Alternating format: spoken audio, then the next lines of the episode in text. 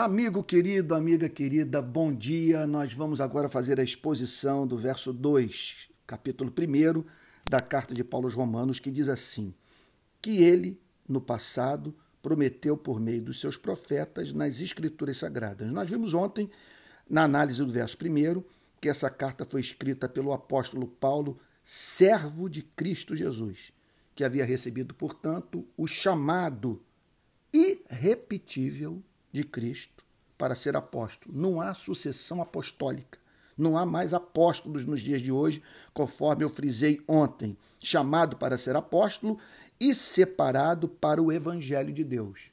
Ele havia chegado, portanto, à conclusão que havia sido chamado por Deus para proclamar o evangelho, anunciar aos de sua geração bem como as gerações subsequentes por meio dos seus escritos, a boa nova, o evangelho de Deus, a mensagem que Deus tem a comunicar à espécie humana. Que mensagem é essa? Que ele é bom, que ele é doce, que ele é descomplicado, que ele perdoa pecados, que apesar desse planeta se encontrar em rebelião contra o seu Criador, porque quando nós olhamos para esse mundo, nós vemos o homem destruindo a natureza, o homem se comportando como lobo do homem e ignorando o Criador. Então isso é uma rebelião. O que nós vemos aqui, portanto, são homens e mulheres se insurgindo contra a autoridade de Deus, de um Deus que não pode, é inconcebível que ele tenha nos criado para vivermos dessa forma, com tanto ódio, com tanto rancor, com tanta indiferença.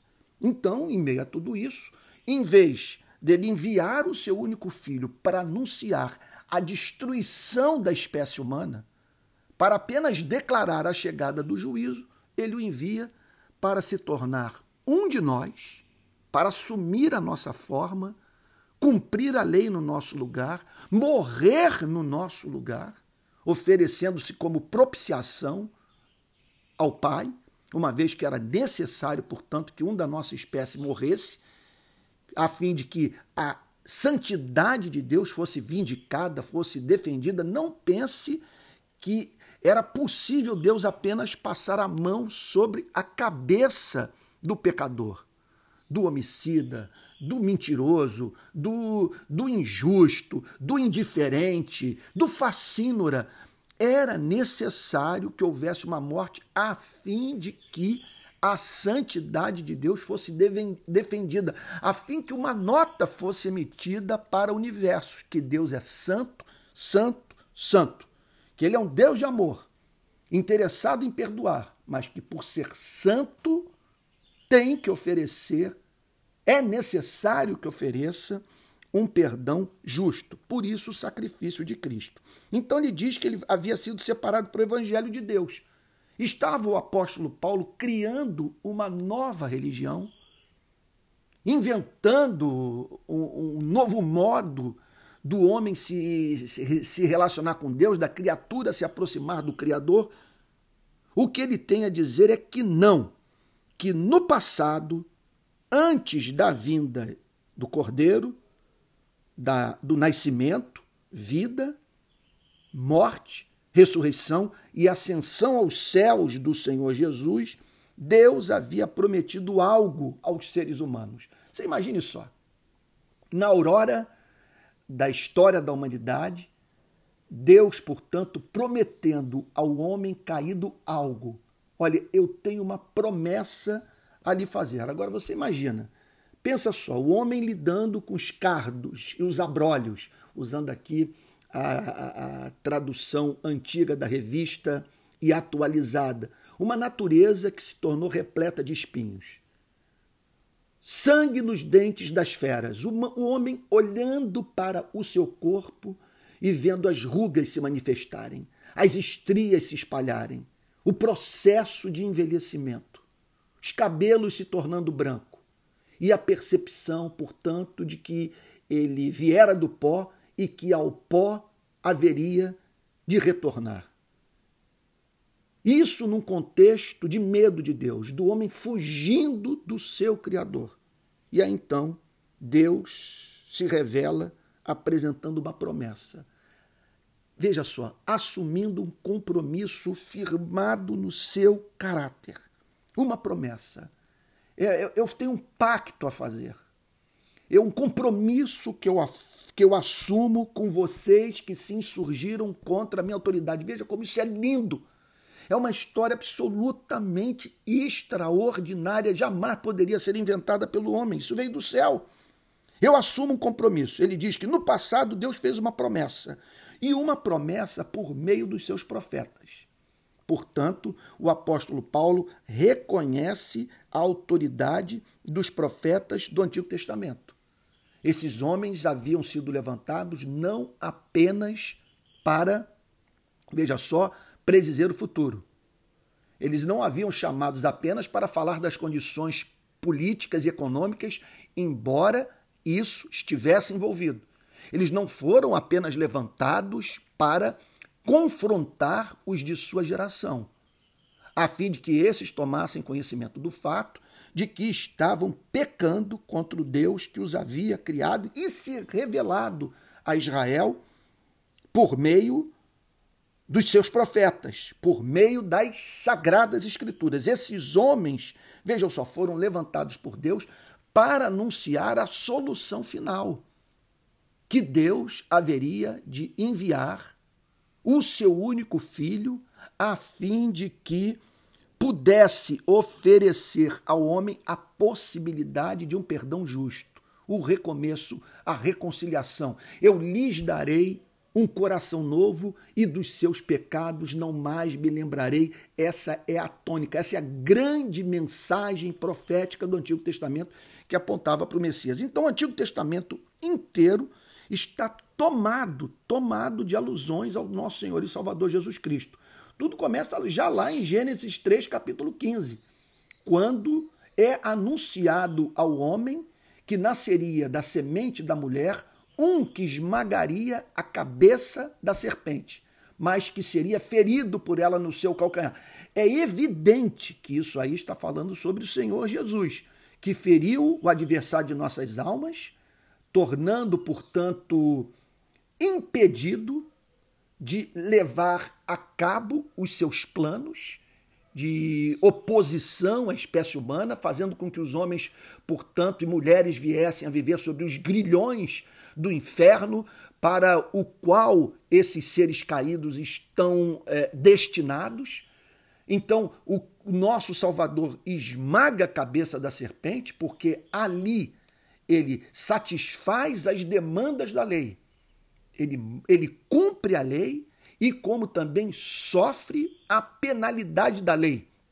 Porque a lei havia declarado que, que se o homem transgredisse a vontade de Deus, se rebelasse contra aquilo que é razoável, aquilo que é santo, aquilo que é justo, porque Deus havia pedido amor e os homens se recusaram a amar, que se, se os homens tomassem esse caminho, seriam julgados pelo seu Criador e, e, e voltariam ao pó. Esses homens, portanto, foram levantados por Deus para anunciar a vinda do Messias. E essa promessa, então, nós encontramos já em Gênesis capítulo 3, versículo 15, é, e, e, ela perpassa todo o Antigo Testamento. Ela está presente em passagens explícitas que falam de um rei que reinaria para sempre, que seria da descendência de Davi. Moisés, voltando aqui no passado, é, quer dizer, o passado é, é, do ponto de vista do que Deus havia revelado antes dos dias de Davi que Deus, então, é, por, Deus, portanto, por boca de Moisés, declarou que nasceria da mulher, da semente da mulher, um profeta igual a ele. Um profeta, portanto, que Deus haveria de levantar e quem não o ouvisse seria banido da face de Deus. Nós temos, portanto, no Antigo Testamento inúmeras alusões à pessoa bendita do nosso Senhor e Salvador Jesus Cristo. Olhe para o Cordeiro Pascal, olha para os sacrifícios, para todas as partes, para a arquitetura, para os detalhes do templo. Sem mencionar o que talvez seja a passagem mais extraordinária do Antigo Testamento sobre a pessoa do Messias, certamente é, que é Isaías capítulo 53. que diz assim: Quem creu na nossa pregação e a quem foi revelado o braço do Senhor, porque foi subindo como um renovo diante dele e como raiz de uma terra seca. Não tinha boa aparência nem formosura, olhamos para ele, mas não havia nenhuma beleza que nos agradasse. Era desprezado e o mais rejeitado entre os homens, homem de dores e que sabe o que é padecer. E como um de quem os homens escondem o rosto, era desprezado e dele não fizemos caso. Veja se isso não se cumpriu em Cristo. Olha só, o verso 4. Certamente ele tomou sobre si as nossas enfermidades e as nossas dores levou sobre si. E nós o considerávamos como aflito, ferido de Deus e oprimido. Mas ele foi traspassado por causa das nossas transgressões, esmagado por causa das nossas iniquidades. O castigo que nos traz a paz estava sobre ele, e pelas suas feridas fomos sarados. Todos nós andávamos desgarrados como ovelhas, cada um se desviava pelo seu próprio caminho, mas o Senhor fez cair sobre ele a iniquidade de todos nós. Ele foi oprimido e humilhado, mas não abriu a boca. Como cordeiro foi levado ao matadouro, e como ovelha muda diante dos seus tosqueadores, ele não abriu a boca. Pela opressão e pelo juízo ele foi levado, e de sua linhagem quem se preocupou com ela? Porque ele foi cortado da terra dos viventes foi ferido por causa da transgressão do meu povo. Designaram-lhe a sepultura com os ímpios, mas com o rico esteve na sua morte, embora não tivesse feito injustiça e nenhum engano fosse encontrado em sua boca.